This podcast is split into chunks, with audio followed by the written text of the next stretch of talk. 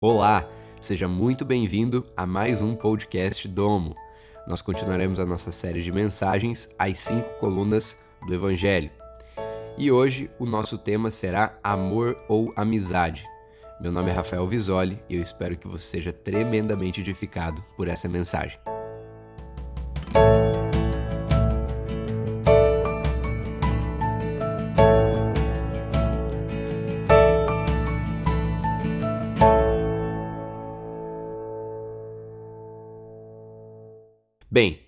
Na língua portuguesa nós só temos uma palavra para definir amor, e ela é amor.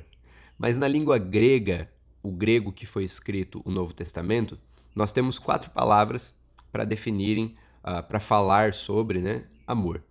Temos a palavra eros, a palavra storge, a palavra filéu e a palavra ágape. Eu vou tentar explicar um pouquinho para você a diferença entre esses quatro. Quando é utilizada a palavra eros, Eros é um tipo de amor que é baseado numa relação física. Então, nós temos aí principalmente a relação conjugal. Eros é um amor é, somente físico, por atração física. Então, esse é um tipo de amor que ele espera reciprocidade. Você dá, mas você está esperando algo em troca. O amor storge é um amor uh, de amizade. Só que você vai perceber que tanto o storage quanto, quanto o filéu, eles são parecidos. Mas o storage é mais um, um amor de amizade é, dentro de um círculo familiar. Mais a, a, ali entre pais e filhos, entre irmãos, está dentro desse grupo familiar. Mas é um amor de amizade e também é um amor que espera é, algo em troca. Também é um amor que exige reciprocidade. O amor filéu é um amor então fraternal, amor entre amigos. Novamente, um amor que dá, mas um amor que espera em troca. Então, o amor filéu, quando a gente utiliza a palavra grega filéu, a gente está falando na verdade de amizade. Ela é traduzida como amor também, mas ela significa mais amizade. Por fim, nós temos a palavra ágape. E esse amor, essa palavra ágape, traz uma, uma diferença grande dos outros três. Porque o amor ágape, ele não espera absolutamente nada em troca. Ele não espera essa reciprocidade. O amor ágape, ele dá independente daquilo que ele vai receber. Porque na verdade, o amor ágape, ele só está focado em dar. Ele não precisa de absolutamente nada em troca. E esse é o amor que Deus tem por nós. Sempre quando nós falamos do amor de Deus, nós estamos falando de um amor ágape. Dito então a, a essas quatro palavras aí, tendo explicado é, é, o básico dessas quatro palavras, na mensagem de hoje nós vamos tratar uh, sobre duas delas, ágape e filéu, amor ou amizade. E para falar, obviamente, sobre amor, sobre esse tema amor, eu gostaria de ser muito prático com vocês. Eu não quero ficar teorizando, filosofando a respeito do amor, mas eu quero que nós pensemos nele de uma forma bem prática. João capítulo 3, versículo 16. Porque Deus amou o mundo de tal maneira que deu o seu Filho unigênito para todo aquele que nele crer não pereça, mas tenha vida eterna. Veja bem, Deus amou o mundo de tal maneira que ele deu. Deus não pensou sobre dar. Não foi uma reunião Deus Pai, Deus Filho, Deus Espírito Santo, onde eles começaram a argumentar: hum, nós amamos tanto o mundo é, o que você acha de nós darmos? Será que nós vamos dar? Não. Ele amou o mundo de tal maneira que ele deu. O amor de Deus levou ele a uma ação, levou a ele a uma atitude. Não uma atitude simplesmente de fazer, mas é uma atitude de dar. Ele entregou o seu filho. Ou seja, o amor de Deus ele é prático. O amor de Deus é, é, impulsiona, leva a Deus a dar algo e ele deu aquilo que ele tinha de mais precioso, mais valioso. Ele entregou o seu filho. Eu percebo que nós estamos em um momento ah, onde as pessoas elas teorizam a respeito de muita coisa, elas filosofam a respeito de muita, muita coisa, mas elas têm pouca prática. E eu quero trazer para o nosso meio, meio cristão. Nós gostamos de argumentar sobre muitas coisas, mas a pergunta é: será que nós fazemos? Será que nós estamos dando? Será que nós estamos nos movendo? Será que toda essa argumentação está produzindo alguma coisa? Ou nós só estamos na esfera da teoria? Eu gosto muito de um cara do mercado financeiro, não vou citar aqui o nome dele, mas uh, recentemente ele é, postou ali né, uma, uma conversa e eu tirei dali uh, um trecho aí da, da, da, conversa dele que eu achei muito interessante e eu vou ler aqui para vocês. Basicamente, ele está conversando com, com uma outra pessoa e essa outra pessoa está trazendo várias teorias, né? E ele está falando sobre as ações práticas dele. Então ele finaliza falando o seguinte: muito papo, muita sinalização de virtude, sinalização de compaixão, mas só sinalização, nada prático. Puro automarketing de qualidades pessoais e uma metralhadora giratória contra os outros, mas sem olharem para o próprio umbigo.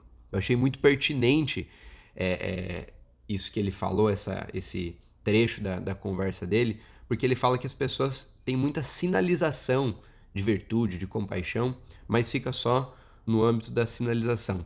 Você não vê as pessoas fazendo algo prático. E eu quero propor que o nosso amor ele não seja algo teórico, filosófico, mas ele seja algo prático. À medida que nós compreendemos o amor que Deus tem por nós, nós possamos fluir também, agir nesse amor para com as outras pessoas. Eu acho muito interessante porque uh, quando nós falamos de filantropia, você sabia que a palavra filantropia ela tem a sua origem no grego. Ela é a junção da palavra philos com a palavra antropos. Ou seja, philos, amizade, nós acabamos de discutir aí, e antropos, homem. Então a filantropia, ela é um amor humano. Ela é um amor ao homem ou amizade ao homem. E eu li também recentemente uh, que o dono da Dutch Free, o fundador da Dutch Free, essa rede que tem nos aeroportos, né? Ele está hoje com 89 anos e ao longo de toda a vida dele, ele doou praticamente toda a sua fortuna, avaliada em aproximadamente 8 bilhões de dólares. E ele ficou com mais ou menos 3 milhões uh, para ele e a esposa dele. Então, boa parte do que ele investiu, ele investiu na área da educação, em universidades, em projetos educacionais. Eu, particularmente, acho isso fantástico eu venho da área da, da educação, né? trabalho com educação, então acho isso realmente é, é, fenomenal. E eu quero contar um pouquinho de uma experiência que eu tive uh, ali com os meus 19, 20 anos de idade, que me fez entender um pouquinho da diferença é, da filantropia é, com aquilo que nós levamos como sendo a palavra de Deus. Então, é, quando eu entrei na, na, na universidade, no curso de matemática, logo no início, eu pedi um emprego para o meu coordenador, né? Uh, pedi para trabalhar ali no, no, no, grupo de ensino à distância da, da universidade e ele então conseguiu essa vaga de estágio para mim. Na época, eu gosto sempre de falar para o pessoal, é engraçado, mas uh, eu vivia à base de pão com mortadela, maionese e soia e a base do restaurante universitário, porque tinha um almoço muito barato. Então, basicamente, esse era, é, essa era a minha alimentação do dia todo. E não estou exagerando, não estou brincando, era realmente isso, porque eu tinha pouquíssimo dinheiro. E esse estágio, então, estava me ajudando um pouquinho. Eu dei uma evoluída da maionese soia para maionese Hellmann's e da mortadela para o presunto. Aquilo foi maravilhoso para mim. Mas um tempo depois que eu estava nesse trabalho, eu lembro até de uh, sempre quando eu terminava minhas tarefas, eu já ia direto para o meu chefe e perguntava o que, que eu posso fazer a mais. Eu sempre procurei me empenhar muito ali no, no trabalho.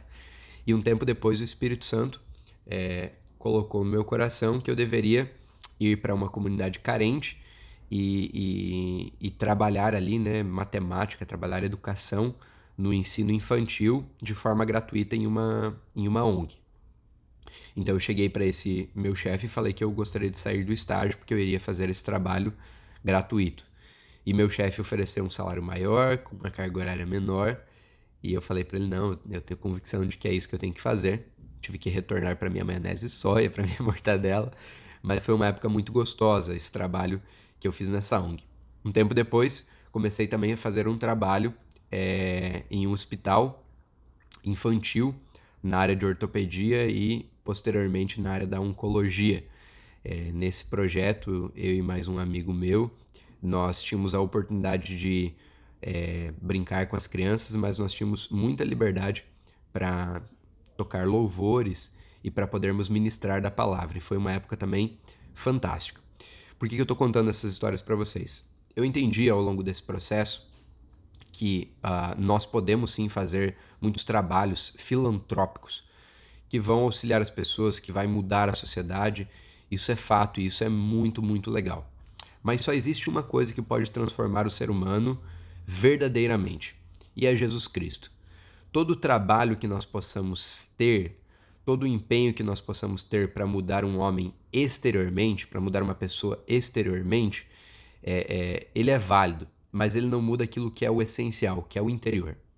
E o interior só pode ser mudado pela transformação que vem quando nós entregamos as nossas vidas a Cristo. Somente Ele pode é, mudar a nossa natureza. Então, a transformação real ela acontece pela pregação do Evangelho. É claro que os nossos atos, os nossos atos eles revelam Cristo, com certeza eles revelam Cristo.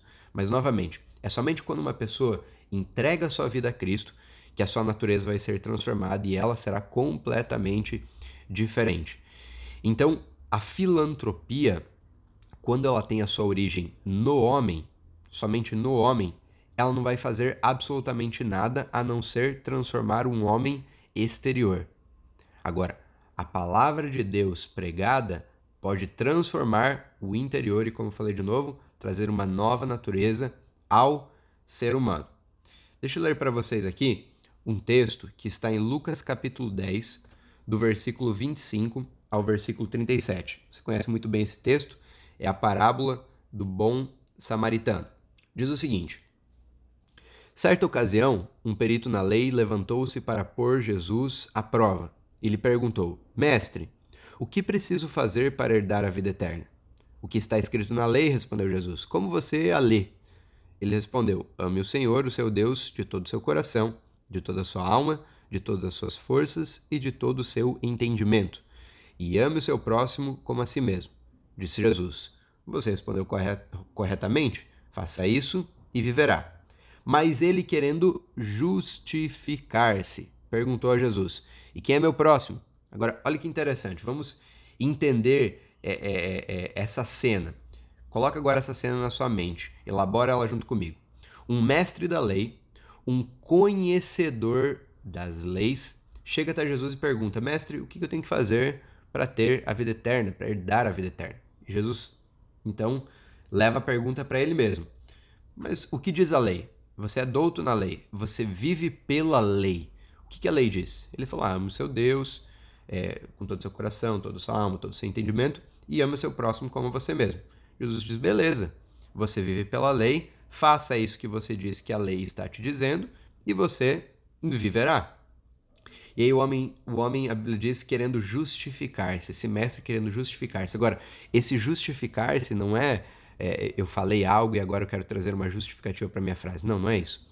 Quando você vê um mestre da lei dizendo que ele quer justificar-se, ele na verdade está dizendo: eu quero me tornar justo diante de Deus. Eu quero ser justo diante de Deus. Então aquele homem, basicamente o contexto aqui é: o homem querendo ser justo diante de Deus, na, na, força do braço dele, né, na, naquilo que ele poderia fazer, o homem querendo ser justo diante de Deus, pergunta para Jesus: Quem é meu próximo, Jesus? E aí Jesus conta uma parábola para ele. Basicamente, Jesus diz o seguinte: Um homem descia de Jerusalém para Jericó quando caiu nas mãos de assaltantes. Estes lhes tiraram as roupas, espancaram-no e se foram, deixando-o quase morto. Aconteceu estar descendo pela mesma estrada um sacerdote, quando viu o homem, passou pelo outro lado. E assim também um levita, quando chegou ao lugar, o viu e passou pelo outro lado. Mas um samaritano, estando de viagem, chegou onde se encontrava o homem e, quando o viu, teve piedade dele. Aproximou-se, enfaixou-lhe as feridas, derramando nelas vinho e óleo, depois colocou-o sobre o seu próprio animal, levou-o para uma hospedaria e cuidou dele. No dia seguinte, deu dois denários ao hospedeiro e disse-lhe: Cuide dele, quando eu voltar, lhe pagarei todas as despesas que você tiver. Qual desses três você acha que foi o próximo do homem que caiu nas mãos do assaltante? Aquele que teve misericórdia dele, respondeu o perito na lei. Jesus lhe disse: Vá e faça o mesmo. Acho muito interessante porque uh, esse é um texto, e eu não vou entrar muito nisso com vocês, mas eu normalmente é, é, acabo falando a visão que eu tenho dessa parábola ela é uma parábola, para mim, né, cristocêntrica.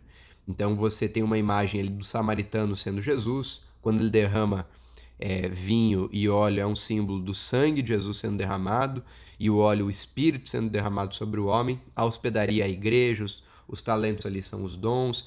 Enfim, tem todo um contexto que eu sempre gosto de, de explicar detalhadamente nessa parábola. Mas eu quero focar aqui nos três personagens que são o sacerdote, o levita e o samaritano.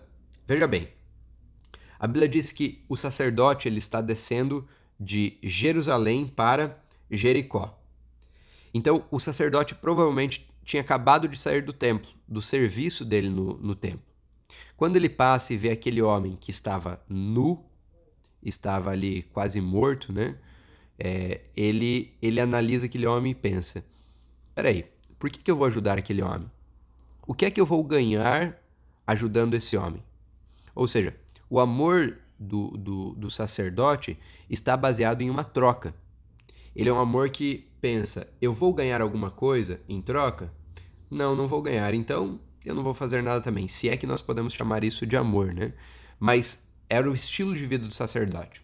Rafa, como que você pode garantir que era o estilo de vida do sacerdote? Bem, o sacerdote vivia de acordo com a lei. A lei dizia que você precisaria fazer para ser. Você precisa fazer para ser justo diante de Deus. Você precisa fazer para ser santo, você precisa fazer para ser aceito. Bom, nada mais é, é óbvio, nada que, que mostre tão bem uh, um amor que espera reciprocidade do que a lei. A lei é um amor que espera sempre alguma coisa em troca. Eu dou, mas eu preciso de algo em troca. Como aquele mestre, como aquele, perdão, sacerdote foi criado dessa forma, a única forma que ele entende de amor é uma troca. E quando ele vê aquele homem, ele percebe que não pode receber nada em troca, e na verdade ele ainda analisa e fala: olha, eu ainda posso sair no prejuízo, porque se esse homem estiver morto e eu tocar nele, eu vou ficar cerimonialmente impuro de acordo com a lei. Ele tinha acabado de vir do templo, estava descendo para Jericó. Ele não queria voltar para Jerusalém, ter que se purificar novamente. Então ele passa e ele não ajuda aquele homem. Agora eu acho muito interessante a perspectiva do levita. Porque dentro dos serviços no templo, você tem em primeiro lugar, é, em primeiro lugar não, mas você tem ah, o sacerdote e depois os levitas. Os levitas estão abaixo da classe dos sacerdotes no serviço do templo. Então aquele levita, ele passa e provavelmente ele pensa: bem, se o sacerdote não ajudou esse homem, por que é que eu vou ajudar? Se ele não ajudou, eu acredito que eu também não deva ajudar. Eu acredito que o correto seja não ajudar e ele passa então e não ajuda. E aqui eu quero trazer um ponto de reflexão para nós. Se o sacerdote tivesse ajudado aquele homem, será que o levita teria ajudado também? E minha resposta eu acredito que é sim. Porque o levita, ele representa para nós uma classe de pessoas que não se move por convicção própria, mas se move por senso comum. Ou seja, eu não estou fazendo ou deixando de fazer porque eu creio que isso é certo, mas eu estou fazendo ou deixando de fazer porque o senso comum me diz isso. Porque a maioria das pessoas faz isso. E quando nós olhamos para o momento que nós estamos vivendo, nós temos muito do politicamente correto. Veja bem, existem muitos existem muitas causas que são verdadeiras e que são muito legais, são muito boas, né? A gente fica muito feliz que elas estejam acontecendo agora. Mas nós temos que tomar cuidado com o politicamente correto. Muitas coisas que são politicamente corretas, porque a maioria abraça a causa, não necessariamente são coisas que estão de acordo com Cristo, não necessariamente são coisas que têm a ver com Cristo. E eu ainda penso o seguinte: se nós estivéssemos vivendo na época de Jesus, provavelmente nós seríamos pessoas que estaríamos contra Jesus, porque Jesus fugia do senso comum. Jesus não era politicamente correto. Veja bem, na época, as pessoas diziam que as mulheres não tinham muito valor. As pessoas diziam que as mulheres eram uma classe que estava muito abaixo dos homens. Jesus era sustentado, ele permitia que o ministério dele fosse sustentado por mulheres. Ou seja, fugia completamente do politicamente correto daquela época. Então nós temos que tomar um pouquinho de cuidado e nós temos que viver não por senso comum, mas por convicção. Você faz ou deixa de fazer a partir daquilo que você crê que é o correto. a partir daquilo que você crê que é a verdade. E nós não podemos ser moldados pelo senso comum, nós temos que ser moldados pela verdade da palavra de Deus. E a palavra de Deus é Cristo. Então, o que nos molda é aquilo que nós cremos que é a verdade a partir de Cristo. E na verdade, na verdade, tudo aquilo que nós fazemos é uma mera consequência da nossa crença. Então, aquilo que eu creio é aquilo que eu faço. Por fim, voltando para a parábola, nós temos o samaritano. E a Bíblia diz o seguinte: Mas um samaritano, estando de viagem, chegou onde o homem estava e, quando o viu, teve piedade. Algumas versões da Bíblia vão dizer: teve compaixão. Eu acho essa palavra fenomenal. Porque a palavra que é utilizada aqui para piedade ou compaixão, no grego, ela é utilizada poucas vezes no Novo Testamento. As vezes em que nós vemos essa palavra é, compaixão no original grego aparecendo no Novo Testamento, elas se referem a Jesus tendo piedade da multidão, porque estava sem pastor. Jesus tendo piedade ou compaixão uh, de alguém que estava enfermo e depois Jesus curava essa pessoa. Mas um lugar que eu acho lindo e que define muito bem é, esse momento é quando a palavra compaixão é utilizada em Lucas capítulo 15, na parábola do filho pródigo. Lembra que o filho pega a herança do pai, gasta toda a herança e retorna depois de ter trabalhado com porcos, até mesmo desejado comer a comida dos porcos, esse filho retorna. E quando o pai o vê de longe, a Bíblia diz que o pai teve compaixão, essa compaixão. Agora, agora, olha que interessante. Aquele filho saiu com herança, mas voltou sem absolutamente nada. Provavelmente voltou sujo, né, com roupas é, velhas. Tanto é que o pai o abraça, o beija e dá roupas novas, um anel novo, sandálias novas, e temos toda aquela simbologia. Mas perceba, o filho tinha alguma coisa para dar ao pai? Não, não tinha absolutamente nada. Mas ainda assim o pai o vê com, com compaixão e o pai restaura o filho e o pai dá novamente tudo aquilo que tinha para aquele filho. Aquele filho continua tendo uma herança e recebe coisas novas. Mas por que, que o pai faz isso? Porque o amor que o pai tem, aquela compaixão, ela flui, flui de um amor ágape. O pai não está esperando absolutamente nada em troca do filho dele. Por que, que o pai não está esperando nada? Porque o pai não precisa de nada. Porque o pai é completo e é por isso que o pai pode dar sem esperar em troca. Esse samaritano, ele ajuda esse homem porque ele não está esperando nada em troca. Ele não precisa de nada em troca. Ele é o doador. O amor que flui dele é um amor ágape. E é esse o amor que nós devemos ter para com as pessoas que estão ao nosso redor, para com todos, na verdade.